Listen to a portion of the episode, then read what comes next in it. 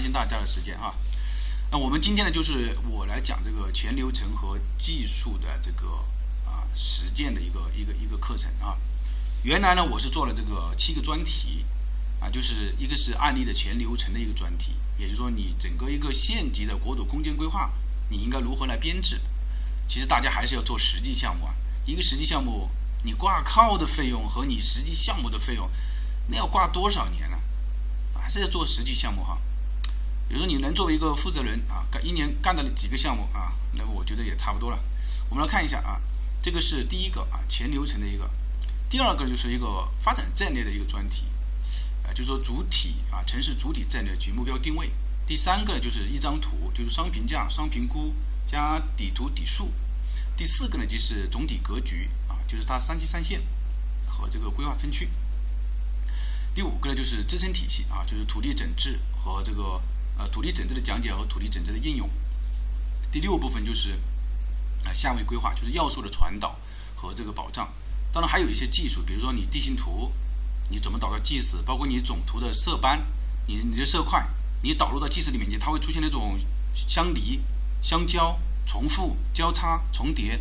那我们让它自己自我删除嘛，就是你一进去的时候你自我删除，像这种东西就是我们在前期的时候啊，我们在前期的时候就是吃了太多的亏，所以我今天我我发自我发自内心的来讲这个呢，我就是希望在这个从从行业里面呢，我们来多多交流，啊，要要大家彼此呢少走这个弯路，还有就是两规怎么来快速对比，以及这个坐标转换啊，P O I 数据的下载和 P O I 的清洗，那我我目的啊就是这样的，好。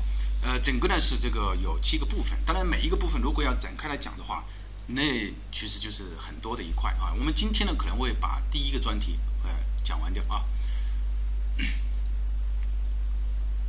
啊，我们首先呢来看一下，就是我说点我这个，就是从国土空间规划出来之后，可能就是我甚至在这个之前我就有慢慢的接触过啊这个国土空间规划，讲一点我自己的这个思维的一个一个想法。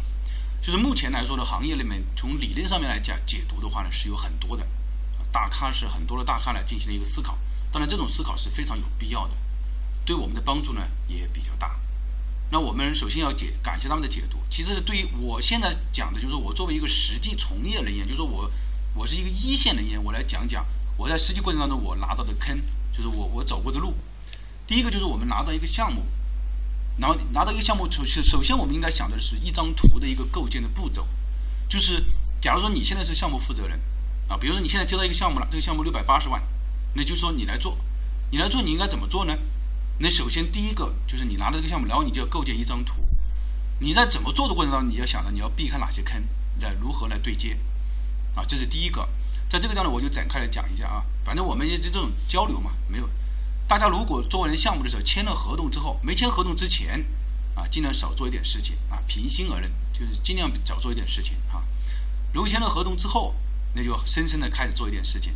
但是一定要知道一个啊，抓住你的东家，谁和你签合同，那自然资源部和你呃自然资源局和你签合同，你就抓住这个东家。这个我为什么要这样说呢？因为你后期要的所有的数据，你如果说你想让你去跑的话。很难，真的很难。那么为什么说我说的这个抓住这个东家就什么意思呢？抓住这个呃这个自然资源局，这个是第一个，一定要和主管的这个，比如说一般是副局长主管。第二个就是他会带一个人和这两个人搞好关系啊，这是第一个。第二个就是我们整体项目，你是项目负责人，那你应该如何来配？你说你如何来运转这个项目？要各专业的配合，对吧？那技术转换、评估评价。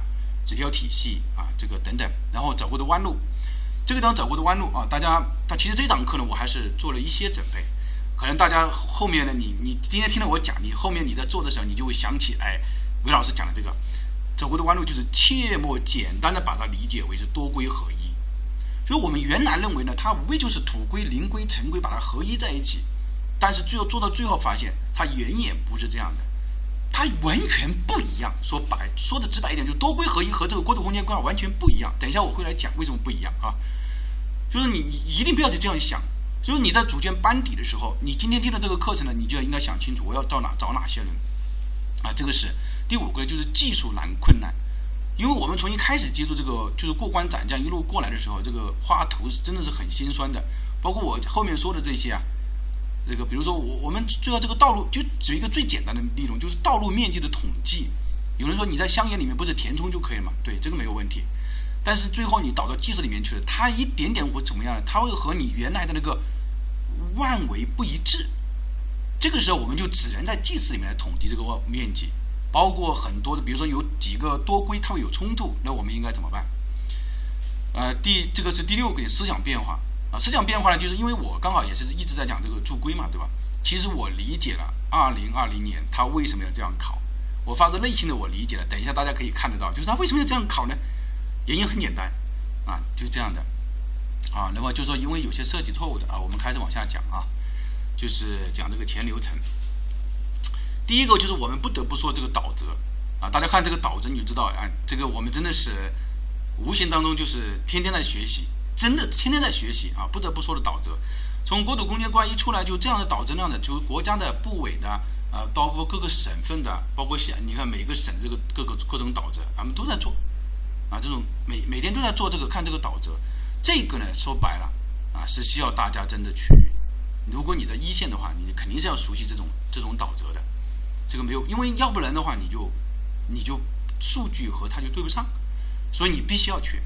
呃，我建议大家是这样的啊，做哪个省的，你就把国家的、当地的省份的，还有就是涉及到一些，它这个专，它这个某个省每每一个省，它或者它那个市，它自己有的那一套，你一定要把它整理出来，明白这个意思吧？这个这个东西啊，就是我们有一个小姑娘，之前的时候我们没有这样做，但最后发现呢，做到一半的时候就发现，诶，它地方上有这么一个规定，然后呢，到这个地方地方上有这么一个规定，但它这个小小的规定，我举个例子啊，原来我们做一个有做一个矿啊，就是做一个这个矿的时候，我们没有想到它有一个矿业规划，就是矿产规划，没有想到，然后做着做做着中途做了好长时间，最后呢，去征求意见的时候。开始出来说是有一个为什么会出来爆出这个问题呢？其实也很简单，就是我们去现场调研的时候呢，那个有一个矿，就是我已经得到矿产了，我有证了，但是呢，之前的时候如果有这个矿业规划的话，你对接起来，那就那我们就就少了很多事情了。但是没有对到这个东西，并且在当地呢还有一些很多的这个对于这个政策，因为有一个项目是省里面直接给了他们指标的，你相当于这个指标它是不需要扣掉指标。那不需要扣掉指标，那对于我们来讲，因为现在的国土空间规划，它是强调你是零增量还是负增量，基本上你要有太大的增量的话，它已经不批了。比如说我我的人均，比如说我人均建设用地啊，我假如说我一百公顷啊，一一千公顷吧，你可能你要增加到一千一百公顷或者是一千二百公顷，不可能，那可能就是一百公就是一千公顷就是零零增量了。那如果我们早知道有这个的话，那我们就不存在这个问题。所以我这个第一点给的建议就是。啊，第一点给的建议啊，这个大家听清楚了啊。说我我我现在做的不是说我多厉害，就是说交大这个坑，一定要把国家的、省份的、当地的，就是他这个把它收集全，你来研究完了全了之后，你再来做啊，这是第一个。啊，其实就就是这个。第二个呢，我们来看一下它整个国土空间规划它这个流程啊。如果你看这个流程的话，你就会知道国土空间规划还远远在路上。我们走的第一批的人，其实也就啊，很很这个在在前面摸着，就是二零一九年的时候，他出了一个三调规程，然后五月份的时候，他出了一个这个分区和分类啊，我们还讲，我们去年讲课还讲过，对吧？然后在二零一九年六月份的时候，他出了一个双评价，这一版双评价呢，更多的是强调技术啊，更多的是强调技术，什么意思呢？其实这一版呢，就是我我之前讲过一个课程，就是双评价的一个课程。这一版你如果用这一版技术的话，你可以把整个数据全部算出来，就是你可以做完一个完整的双评价。然后呢，他在二零二零年一月份的时候出来了一个双评价，这个大家都知道对吧？你用这一版的话，基本上你很你你要很难做出来啊。也这两版的区别是什么呢？就是我们研究过啊，就是我们团队研究过这一版的区别呢是强调技术，就基本上告诉你你哪一个数据怎么来，你怎么操作。而二零二零年一月份这一版呢，就强调你应用。比如说你这个双评价获得了之后，你怎么去应用？为什么呢？其实我们也想过这个问题，因为有很多大院啊，这个大家如果在这个行业，你知道，他专门给了一套这个软件，就是你把这个双评价数据输进去，他就告诉你，哎，图出来了。但实际上那个过程当中有很多问题的，因为每个地方不一样。那你就相当于你最后让这个国土空间规划的人员去直接去应用这个双评价的结果，双评价怎么来的你不知道啊？所以我在这个地方我还是两个结合，两个结合的应用啊。嗯，这个是这两个结合的应用哈。啊，这个是第一个。然后呢，在六月份的时候，它出现了一个市县国总体规划、市县国土空间规划这个编制指南。这个指南出来的呢，还是比较及时的。等一下，我还要说这个指南。然后在六月份的时候，出来一个开发这个边界指南。然后在十月份的时候，各个省份呢开始出现这个基数的一个转换啊。呃，来我来说一下啊，就是这个六月份这一版这个编制指南啊，市县的它是包括市县的。然后这个开发边界，这个开发边界其实它并没有对外征求意见，呃，就是说我我们拿到的就是你内部的啊，就是它就是一个电子你内部的啊，它告诉你怎么怎么怎么怎么做。那这两个指南我们来对着看一下，然后在二零二零年九月份这个市级编制指南，就市级国土空间规划编制指南当中呢，就把这个开发编制指南呢就纳入进去了，就当成一个负责放到里面去了，就是百分之十五啊多少的这个。然后突然呢就没有了这个县一级的，也就是说这个地方呢就告诉你说这个呢只适用于市一级。那么我们如果你来编制市一级的话，那编制县一级的话，你还是要利用这个，啊，这个就是现在的现状。但是呢有一个不好的地方，就是也不能说不好吧，对吧？这个这个也是经过了，就是这两个有些地方有矛盾、有冲突的地方啊。我举个例子吧，就是说。比如说，如果你在你在市市，我说一个最简单，就是我们现在碰到的问题，就是说你在市级编制指南当中，它那个人均建设用地指标啊，它是一个约束性的，就是说你市一级它那个是约束性的，但是市县一级呢，它这个指标是没有规定，基本上就是预期性的，就是说你县一级编制，它对于你这个人均的那个建设用地指标，它没有规定，就是它是一个相当于一个预期性的，那我们。就是说它会，这会造成一个问题，就是我们假如说我们认我们有知道的这个，就他在编辑市级的时候，他就不知道如何去把这个指标分下去，对吧？这个这个也会出现这种问题哈。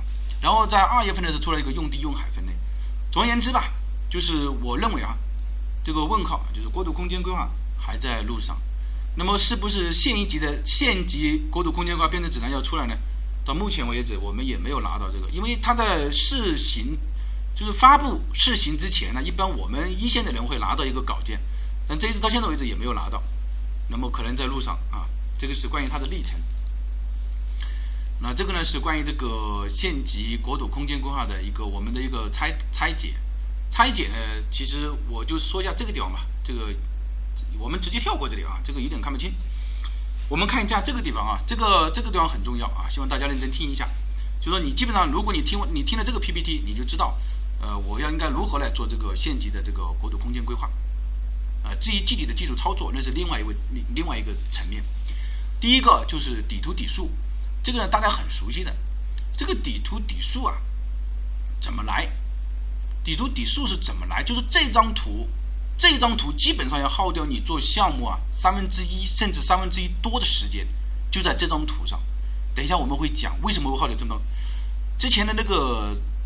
这个庄少群这个副部长不是说过吗？就说你把这个底图底数双评价双评估做完了，那国土空间规划就做完了一半。其实这个地方呢，你就做完了三分之一，啊，三分之一做完了。底图底数怎么来？第一个呢就是删掉数据，第二个删掉数据它只是图斑数据啊。等一下我会讲删掉数据当中，如果你拿到一个删掉，哪一些坑你是一定要避免的，要不然你这个反反复复你就直接废了。第二个就是我们说的人地设施调查，这个呢相当于是规划的，或者说是你中心城区这一块的，然后呢是社会经济调查，这个是没有的，然后是自然矿产调查。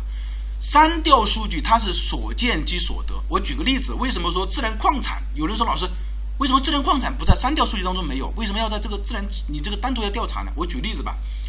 所以我们去做一个规划，就是说它下面是矿，那地上它是林，它是草啊。那删掉的人员，他看见这个地方是草，他就告诉你这个地方是草，但其实它下面有矿。那你，但是这个下面有矿的话，那你在做国土空间规划的时候，你就要知道了，对吧？你这个对于你来说就非常的重要了。所以才说这几个数据基本上是要同时进行的。啊，老师讲的不对的地方，大家批评指正哈。我只是交流我我自己的这个心得哈。这个呢，就是说，所以呢，这这这几个数据当中呢。最重要的，大家可以就看为这个是矿产资源很重要。第二个是社会经济调查很重要。为什么说社会经济的？因为社会经济调查三条数据当中没有的。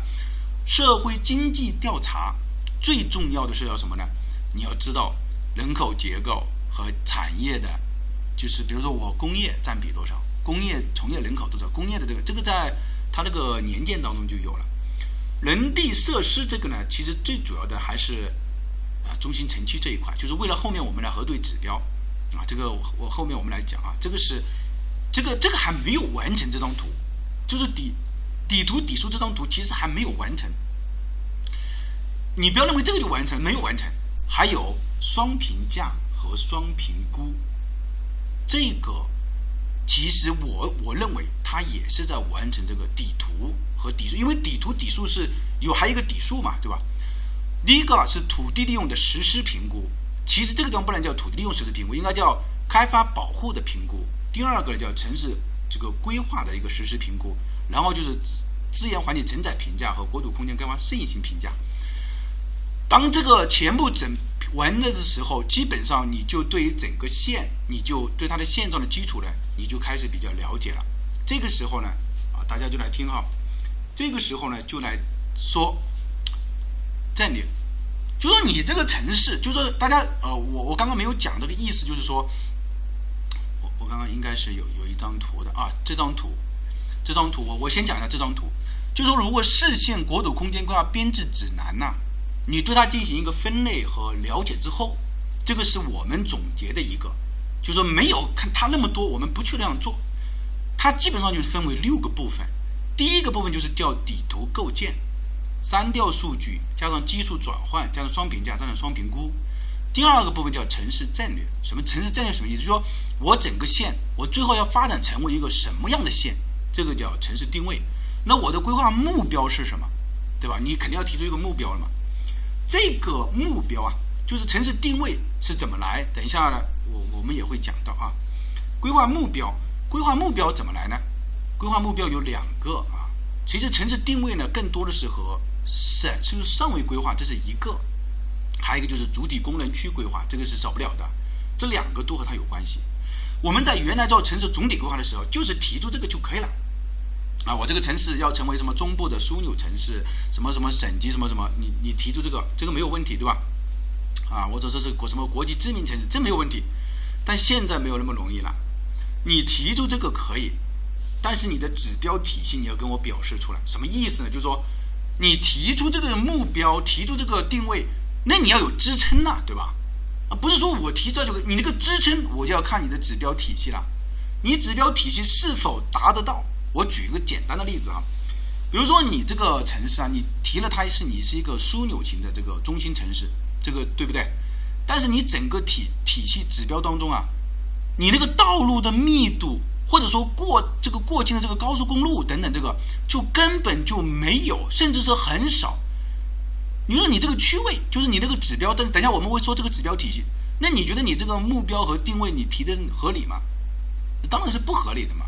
所以他现在就加了一个指标体系，这个指标体系就这个意思。那不是你说就可以了，现在要要看你的指标体系。也就说，第一部分是底图构建，第二部分就是提出这个城市的战略，第三部分呢就是什么？就是空间格局。空间格局呢，在这个也是它它有冲突的地方，就是说。在市县的时候，它是叫区域的；但是在市一级的时候，它就直接提出来是啊，这个格局构建。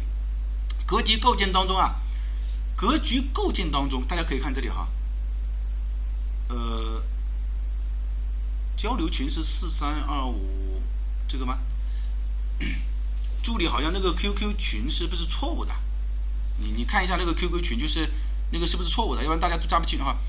这个空间格局也是一样的哈，权益分区和权益城市设计啊，等一下我会给大家看啊，这个怎么做。然后呢，就到了我们大家比较熟悉的这一块，就是支撑体系啊，支撑体系啊，支撑体系当中呢，其实就回到了我们这个啊，这个叫做我们这个城市规划这一块去了啊。这个呢，可能是大家比较理解的哈。这个地方我特别强调一点，权益土地整治这一个。大家不要觉得这个听着过去好像是小孩子过家家，对不对？对吧？你你是不是有这种感觉啊？我跟你说，我们刚开始听到这个时候，我们也是觉得这个权益土地整治嘛，是不是就是很简单的一个专题或者什么样，交给他们去做就可以了？远远不是这样的。群群号是这个吗？群号群号，你看一下二零二零年那个呃注册城乡规划师那个考试的那个那个那个群啊，应该不是这个群号哈。好，我们来我们来看，就是这个支撑体系和资源保护啊。我我说这个地方啊，这个地方大家避开这个坑哈。我们讲到那个地方哪个地方就是权益土地整治这个坑啊，一定要避开。因为我我举个例子吧，就是权益土地整治啊，它会分为两个部分啊。我我给大家讲一下啊，这个很重要，要不然你永远就就是会反反复复在这个当中来跳。因为权益土地整治，它会告诉你低效用地，它会告诉你农村土地的那个潜力，就是我我说的直白一点嘛，就是说，它会告诉你可以腾出多少农用地出来，可以腾出多少工业用地出来，可以腾出多少低效用地出来，能腾哪，并且它还会告诉你哪个地方可以整治出多少用地出来。你要知道，这个对于我们来现在来说，它就是什么？它就是指标，它就是指标。要不然你，你凭什么说你这个指标要增加？或者说你凭什么说你这个指标可以做到负增长？低效用地，什么叫低效用地啊？举一个例子，就是说，比如说我原来是一个工厂，这个工厂已经废弃了，那我这个就可以把它什么叫工这个这块用地，我就可以把它整治出来。它原来是它的原来就是工业用地啊，这是它产业用地啊，建设用地啊，对吧？那我现在把它整治出来，那这个就是我们的什么？我们就是一个存量嘛，啊，所以说大家在整个过程当中的时候，一定要紧盯这个权益土地整治，这个是我们的血的教训出来的，因为只有它才可能给你哪个地方有指标，哪个地方没有指标，它才可以做得到，其他地方你基本上都找不到这个指标了，所以它很重要，啊。这个是很重要的。然后第五个就是传导和实施保护，基本上文本也就是这五个部分，文本也是按照这个五部五个部分来写的。那我们回到上面一张图呢，就是详细的简解，就是说，第一，你把这个底图底数整好了之后，我们来定这个城市的战略和目标。城市的战略和目标定完了之后，就是空间格局。空间格局刚刚我们已经讲了，就是比如说区域协调、总体格局、三期三线、城镇空间的布局。中心城区的格局、区域的城市设计和村镇体系，这个大家应该比较熟悉。唯一的不熟悉的，可能大家就认为这个区域总体格局啊，区域协调和这个总体格局，无非就是怎么来做的问题嘛。那，等一下我又给大家演示一下啊。然后呢，就是到了两个部分，就是资源的统筹和要素支撑。这个地方和我们原来的城规不同的地方就在这个地方。就我们原来的城规，这个是我自己总结的哈。不一定科学啊，不一定科学，就是我自己。它这个城市发展和支撑，其实我仔细想一下，它比如说居住、产业、交通，呃，休憩、基础设施，就回到了我们原来讲城市总体规划在讲的什么四大功能嘛，大家还记得吧？啊，生活，是吧？油气这个四大功能大家应该知道。然后它唯一的多出来一个呢，就是在这个地方啊，自然资源的保护和利用这个地方。啊，山水林田湖、矿产湿地各类要素的保护，其实把这个做完了的时候，啊，我们来看这个综呃土地综合整治和修复，这个土地综合整治和修复就是我刚刚讲的，其实和上面这种是遥相呼应的。最后就到了这个国土空间规划的实施和保障，就是整个过程就是就就是这么一个过程。其实难点在哪个地方？那我我可以说，可能是我每个人专业不一样。难点呢是第一部分，你不要认为这个真的难点是第一部分。我我认为哈，呃，其次的难点对于我来说哈，啊，就是土地整治，这个是它的两个难点，其他的没有太多的这个问题在里面。那我们接下来就来讲我们的第一部分啊，就是这个底图底数以及双评价双评估。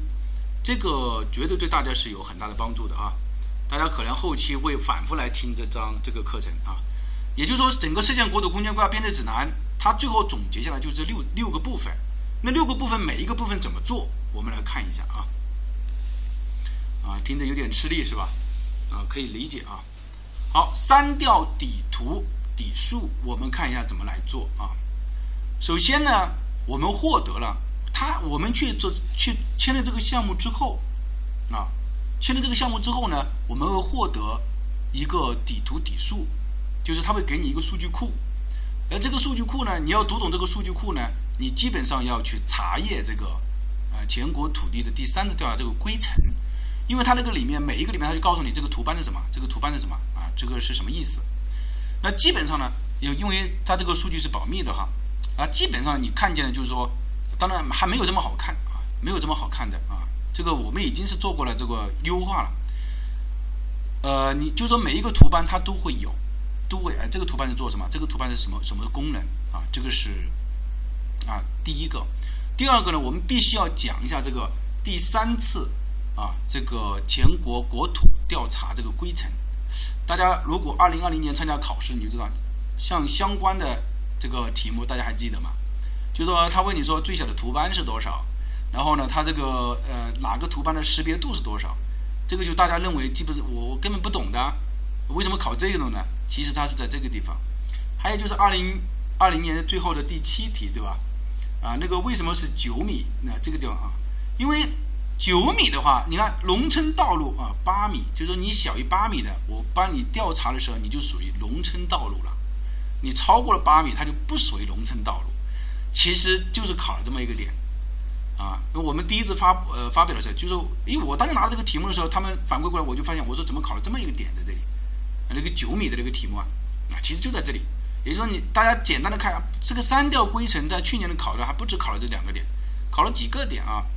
这个是，呃，这个是什么？这个是我们讲一下这个三调规程这个啊。我们再来看，那我拿的这个三调规程，呃，我应该怎么做呢？那无非就是来一一对应嘛。啊，这个底图啊，我们先来说，把这个三调人员，因为三调他们并不是呃。很专业的人士的啊，就是说可能就是委托啊一些来做。那我们拿到这个图，我们应该怎么做呢？我们第一个要做的就是什么？就是地类的对应啊。我中间很多省略我就不讲了啊。它地类的对应呢，就是说三调数据怎么和国土空间规划的数据进行对应呢？有三种对应方式。第一种对应方式叫地类的对应，这种呢是一对一的对应的。比如说，他就直接告诉你了。这个盐田内陆滩涂水田这个啊怎么什么的，他就告诉你保持不变。你说这个它是什么，你就是什么啊。三调数据当中的红树林，它对应的是什么？就是说有这么一个表，那你就一一对应就可以了啊。可以快一点是吧？好的。那么第二个就是地类的归丙，地类的归丙呢，就是说它三调数据当中有一些，比如像这个就是很明显的归丙了。比如说盐地、果地什么什么，它就归丙为啊，你就是属于种植园林地就可以了。比如说乔木什么竹干的，那么你就归类为林地就可以了。这个叫地类的归丙，也就是说多对一。还有一种呢，叫什么呢？叫一对多。一对多什么意思？就是说我比如说我们来看一下这个三调的三调当中，它叫商业服务设施用地，但是在我们国土国空的用地当中呢，就什么呢？就分为了这么多，看见没有？其实我这个呢，我们来讲一下，就是说，那有些时候啊，他他删掉数据，他获得这个，就是说他是没有错的。比如说商业服务设施用地，他是去现场看了的，他去现场看，他拍照了，然后上传到这个系统里面。但对于我们来讲啊，就有点困难了。那我商业服务设施用地，那到底是属于哪一？比如说它是属于商业呢，还是属于商务呢，还是属于批发市场呢？那一般你就要看了啊，用遥感影像啊，P O I 数据，这个就是为什么说。你现在如果你要做的话，你最好是要把 P O I 下载，那你就可以去对应呢，你就可以看呢。比如说它明明就是批发市场的，它是加油站的，那你就可以通过这些数据。当然还有一种呢，就是最原始的啊，就是去现场跑了，对吧？那这个就这个就很明显了，就是你去现场跑啊。这说它有三种对，它三种对应方式：一对一、一对多、多对一啊。这三种方式，首先你把它这个三调的这个图搞定，搞定了三调，这个是不是就搞定了呢？还没有搞定。它三调当中啊，它会出现很多情况。我举个例子吧，就是说最明显的就是说已批未建，就是我已经批了这个项目，但是呢，比如说我批了一个万达广场，但是这个万达广场没有建呐，这个万达广场没有建，那对于我这个三调人员，我就看这个地的话，我就发现这个地方是一个旱耕地，或者这个地方是一个草地，或者说是一个林地。但是对于我们来讲是什么？它是已经是属于已经批了的建设用地啊，所以它就存在着。几种情况，这几种情况呢，就需要你什么呢？需要你去核实，明白这个意思吧？啊，这个应该，呃，我我这边，那么这个就应该明白了哈。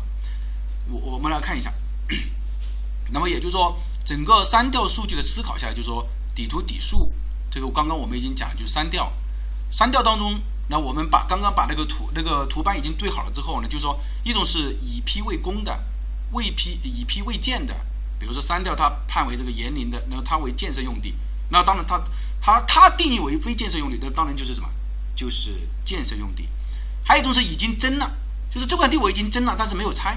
啊，已征已拆或者是已征未拆的，他判断为林地和草地的，那我已经征地了，那当然就建设用地了。还有一种是公园的，呃，他判断为林地啊，对吧？这个实际上是公园，他看一下，哎，树木比较多，他认为是林地，但实际上对这个是公园。还有一种是历史用海啊，就是删掉当中它是沿海的滩涂，但实际上它是啊历史用海。好，也就是说，当你把这个全部理顺了之后呢，我们还要叠加两根线。这两根线呢是其实本质上呢是系统里面有的，你不需要你就做的。第一个是永久基本农田保护范围这个线，第二个是生态保护红线。这个地方我说的是下发的，就说是是，比如说我做的是县里面的，就是市里面已经把这个下发掉了的，那我们要把它叠上去。这样的话呢，基本上呢就底图底数呢才基本上差不多啊，就是成了一个成了成了一个我们想要的啊，成了一个我们我们想要的，就是我们现在可以拿到的。我们的一个国土空间规划的底图底数，从删掉的啊变为我们国土空间规划的底图底数。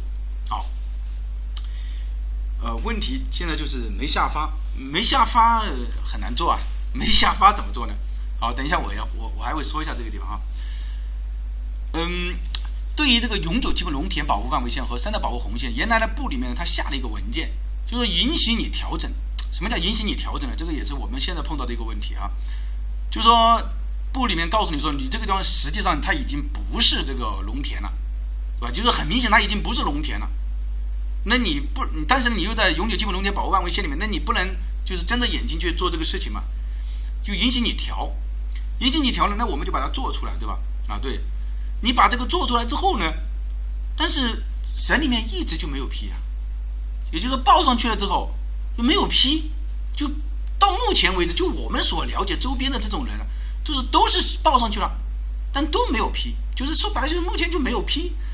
那这个对于我们来讲也是，那到底是要怎么做啊？对吧？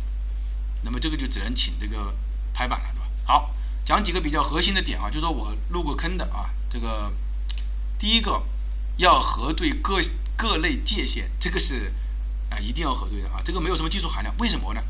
就是我们最后如果你用你这个线界啊，最后发现这个线界的。面积算出来比人家这个民政部啊，或者是那个面积要大，或者面积要小，这个你说是不是一个坑？那最后就要调这个范围线，或者这个范围线到底出生在哪个地方？所以第一个问题碰见了这个问题啊，就是交流啊，你就要问这个县界是不是就以这个删掉的县界为准？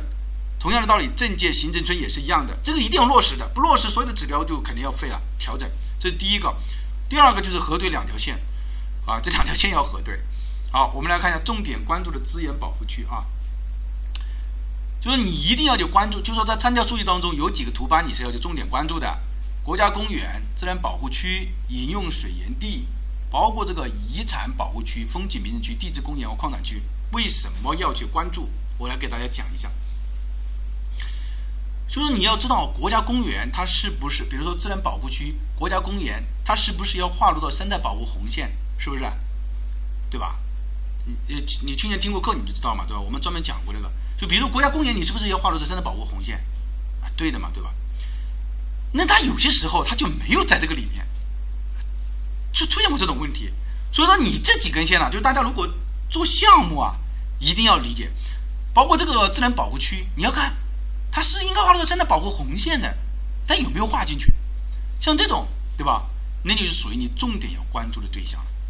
你不要做了到最后发现，因为那几根线它的面积又不动，最后做了那几根线出问题了，这个可这个是不能动的啊！对，先搞清楚。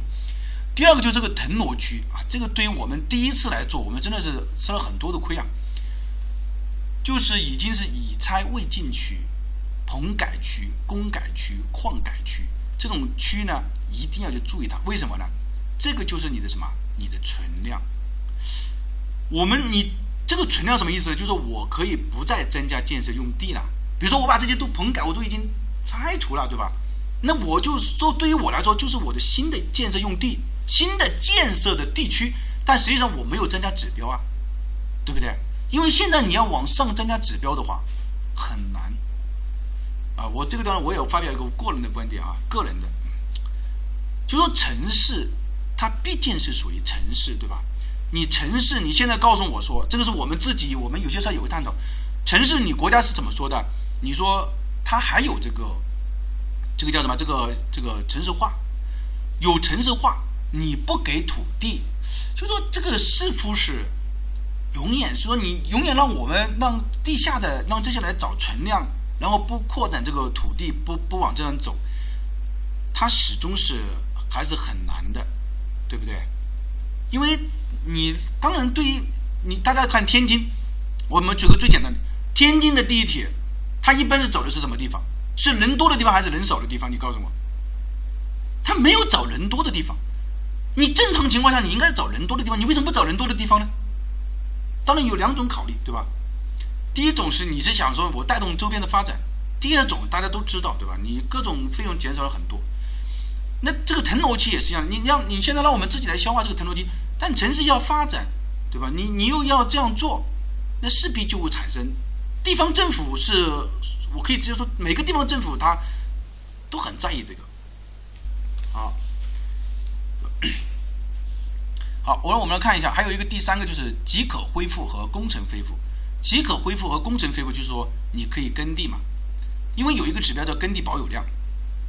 只有即可恢复和工程恢复，比如说我我拿到这个删掉数据，我就看，哎，即可恢复，哎，有有多少用地？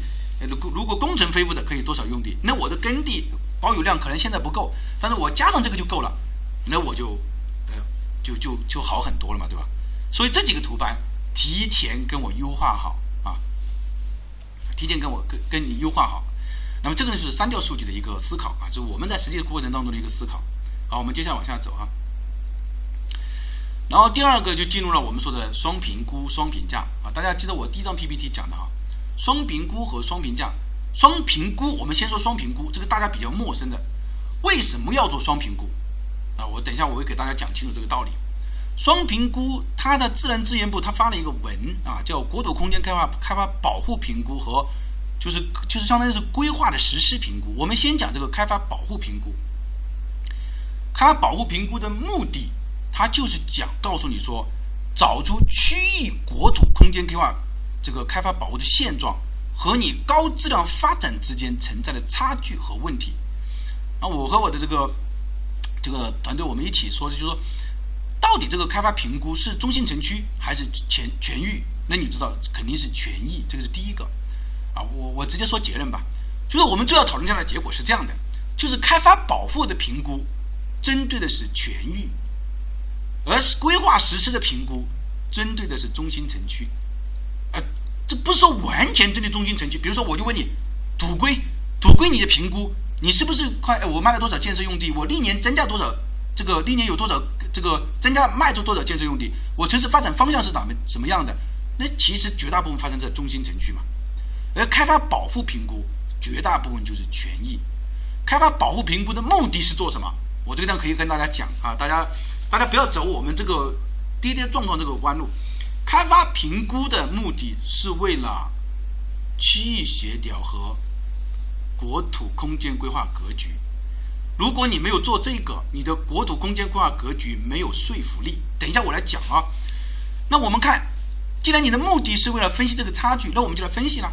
你给了我这么多指标，这个指标不是我们给的，这个指标是自然资源部给的啊。比如说底线管控啊、结构效率啊、生活品质啊啊等。比如说你看这个永久基本农田是多少，耕地保有量是多少啊，城乡建设用地是多少，这个就是说要求你必须要去做，对吧？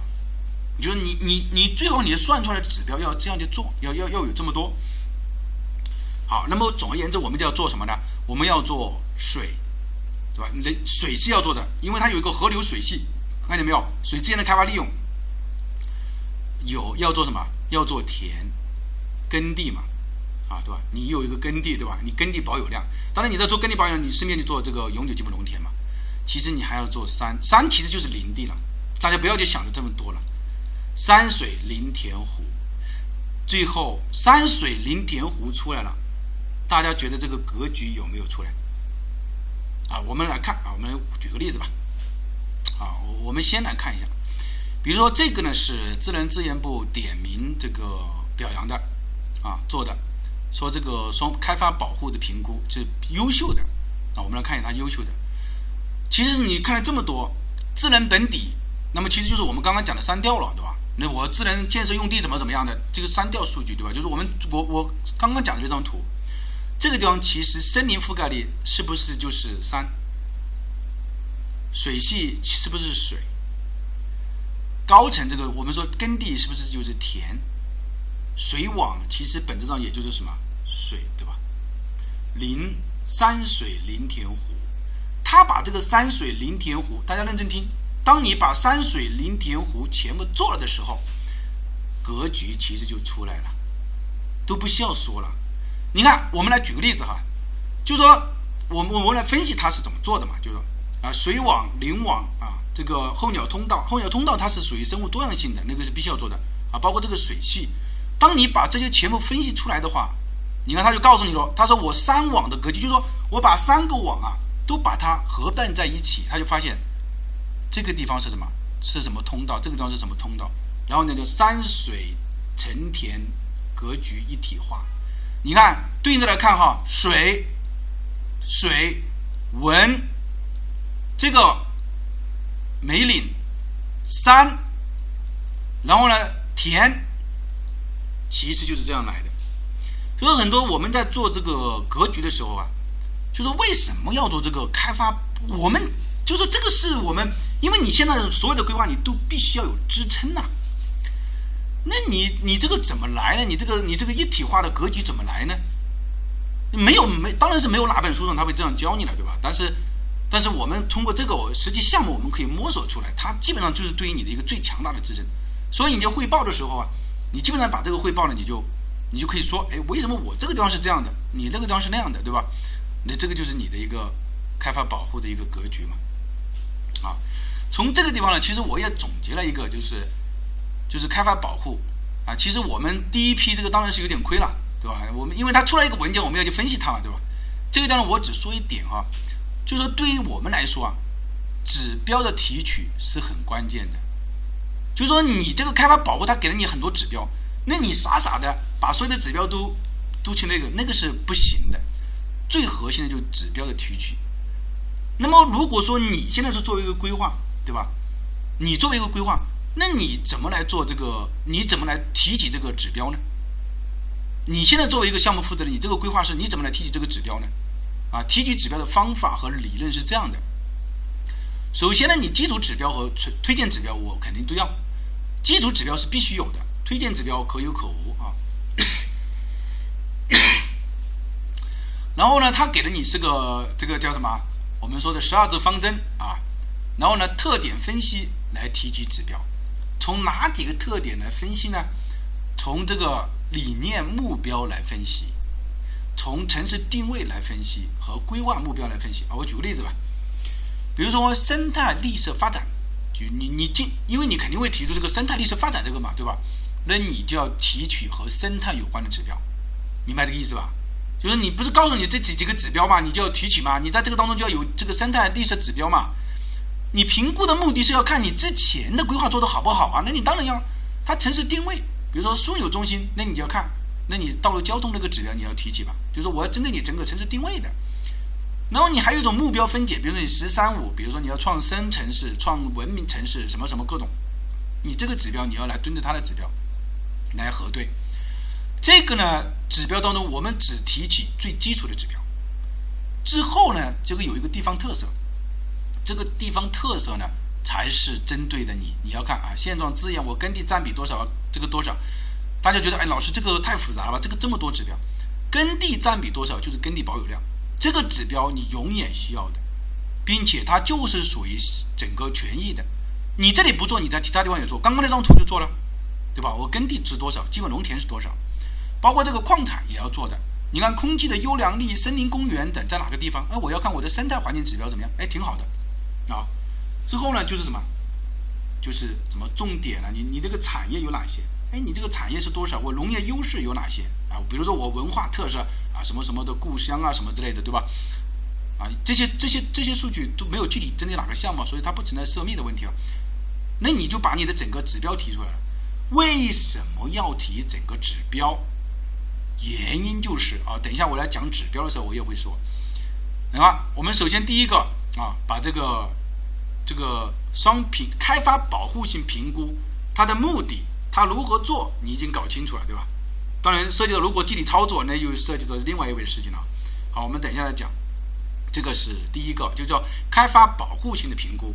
第二个呢，叫规划实施评估。规划实施评估啊，大家认真听一下这个地方啊，这个是我们的专长了啊。要不然土规团土规的他团队他就问你，哎，这个你们是怎么做这个，对吧？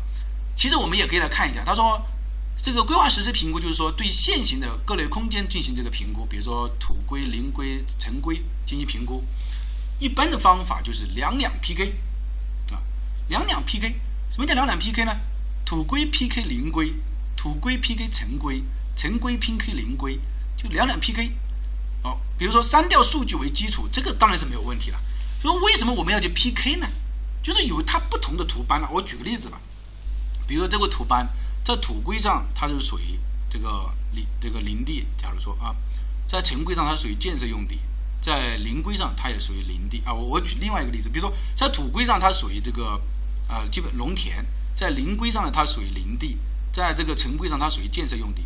这个时候问题就出来了，然后呢，你如果去现场看的话，删掉数据给你现场看的话，他就告诉你说这个地方是，比如说是农田啊，但是三规不合一了，那你要怎么办呢？你这个时候就是规划实施评估了，啊，两两 PK 啊，两两 PK 啊，土规这个这个 PK，这个 PK 的目的是为了什么？PK 的目规目的是为了什么？怎么做什么？啊，等一下我们来看哈，PK 的目的呢是为了找出差异。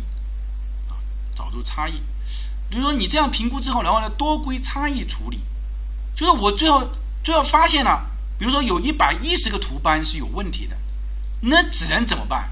哦，这个这一步啊，大家不要去丢掉了哈，这一步一定啊，这个叫作为过来人啊，我给大家说一下，这一步啊一定不要偷懒，要不然你会很惨啊。那你就把这一百一十个图班呢，就拿来之后就打开电脑，然后呢就把甲方邀请过来啊。来来来，我们来看一下，这里有一百一十个图盘是有冲突的，啊，请告诉我我该怎么处理。当然前提是你自己要摸清呢，啊，我们就碰到一个，那这块地方我们就比看，啊，城规上是这个，啊，林规上是这样的。好，我这个地方我就直接说，这样的话呢，有三个方面可以解决这个冲突，就是你自己要，你作为规划人、技术人员，你要自己要提出一个想法。第一个，你就告诉他按删掉，也就是按现状，因为删掉是可所见即所得。你就告诉你说，领导是不是按照这个删掉数据，就是现状是什么，我们就按照什么来处理这个图盘。他说好的，那你这个图盘就算处理了。第二个是按评估，比如说我们评估下来双评价哈，双评价双评估，评估下来这个地方它适用于农业，那么我们是不是就按照土规来走？土规是农田呢，就不按照林规。哎，他说好的，你这个想法很不错啊，你就按照这个来走，对吧？然后如果你按城市发展方向，你说领导这块地啊，它。最终啊，它是要作为这个城市发展方向的。如果你现在把它按照土规走，变成这个农田的话，那后面就涉及到农田的这个调整了。他说：“你说的很有道理啊，那就按照把把就按照城规走吧。”这个是三个思路，这三个思路是我们在实际生活中这个碰到的问题啊，就最后提出来，一般就是按照这三个思路来走。啊，哎，领领导就说，最后呢就把这个，那你所有的图班差异都消除掉了，对吧？你删掉的数据你也没有问题了，两条线也核对了，这个时候我们才能说，你应该说形成了一张底图了。这个就是我为什么我没有我的大家如果看我这张 PPT 的话，我没有把它把这个和它放在一起的原因就是我没有把它放在，我是把双评价、双评估记住这个删掉，我把它放成底图，底图的构建过程当中就是这个原因。所以呢。我们认为这样的话，可能才才真正的可能达到了这个把这张图做出来了啊！我看几点了？九点了哈！啊，这个，那么为什么我？那么我们在这个地方还说啊，因为我我是自己的一些想法啊，所以他没有不是课程不是特别的说严谨啊，或像学术论文一样的啊。你在比对的时候啊，要比对的时候一定要带有目的性啊，带有目的性。比如说，我举个例子吧，比如城规的发展方向和土规的发展方向的问题，因为这个就决定了什么呢？决定了你最后的城市发展方向。啊，举例子吧，比如说我们发现土规卖地啊，绝大部分是在这个地方。比如说城规呢，规划的发展方向呢是往这边发展，那这种的话势必我们就知道有冲突了。你你实际卖地是在西边，你规划的往东边走，那这个就有冲突了。那你在作为国土空间规划的时候，你就要往上提啊，对吧？是不是这个道理？当然嘛。第二个，你在对比的时候，你要看我建设用地指标是，比如说我举个例子，省里面规定给你的指标，或者市里面规定给你的指标就是一百公顷，你现在的建设用地指标已经是一百一十公顷了，你怎么办？那你就不能想着再去提指标了，你就只能想着自己的消化掉啊，对吧？对不对？是不是这个道理？那你这个你你就自己心里要有数啊。第三个就是耕地保有量指标是否达到，还有就是永久基本农田的保护的指标的。这个地方有有多少的这个指标倒挂，这个很重要，因为这个就涉及到你后面如何做规划。你这些指标如果没有搞清楚，你基本上，因为你在做这个评估和这个的时候，你如果你这个这个时候啊，你不把下面这个做掉啊，你等下一次的时候你又要来做这个，那你这个工程量就更大了，对吧？那你这个工程量就更大了，这样的话就更是有问题了。对吧那后面呢，就是呃我们讲的这个啊多规的一个差异。比如说，我们按照湖南的这个来做的话，啊，我们来看一下这个实际的例子吧。比如实际例子，大家可以看这个地方啊，就是两规发展方向的差异，对吧？你看你他说了，你看两规都为建设用地的，就是黄色的，对吧？两规都为建设用地，就是黄色的。如果仅城规的，你看它城规的方向是绝大部分是在这方面发展，但是土规呢是往这方面发展。那当然就是二者是有什么，是有冲突了嘛，对吧？那么你在这个的时候，你这个实施评估的时候，你在这一版上你要提出来，它的问题是什么，对吧？它所存在的问题，这个就是这个这个就是有问题的，对吧？这个就是你在实施评估的时候，规划实施评估的时候，你就把它问题找出来的。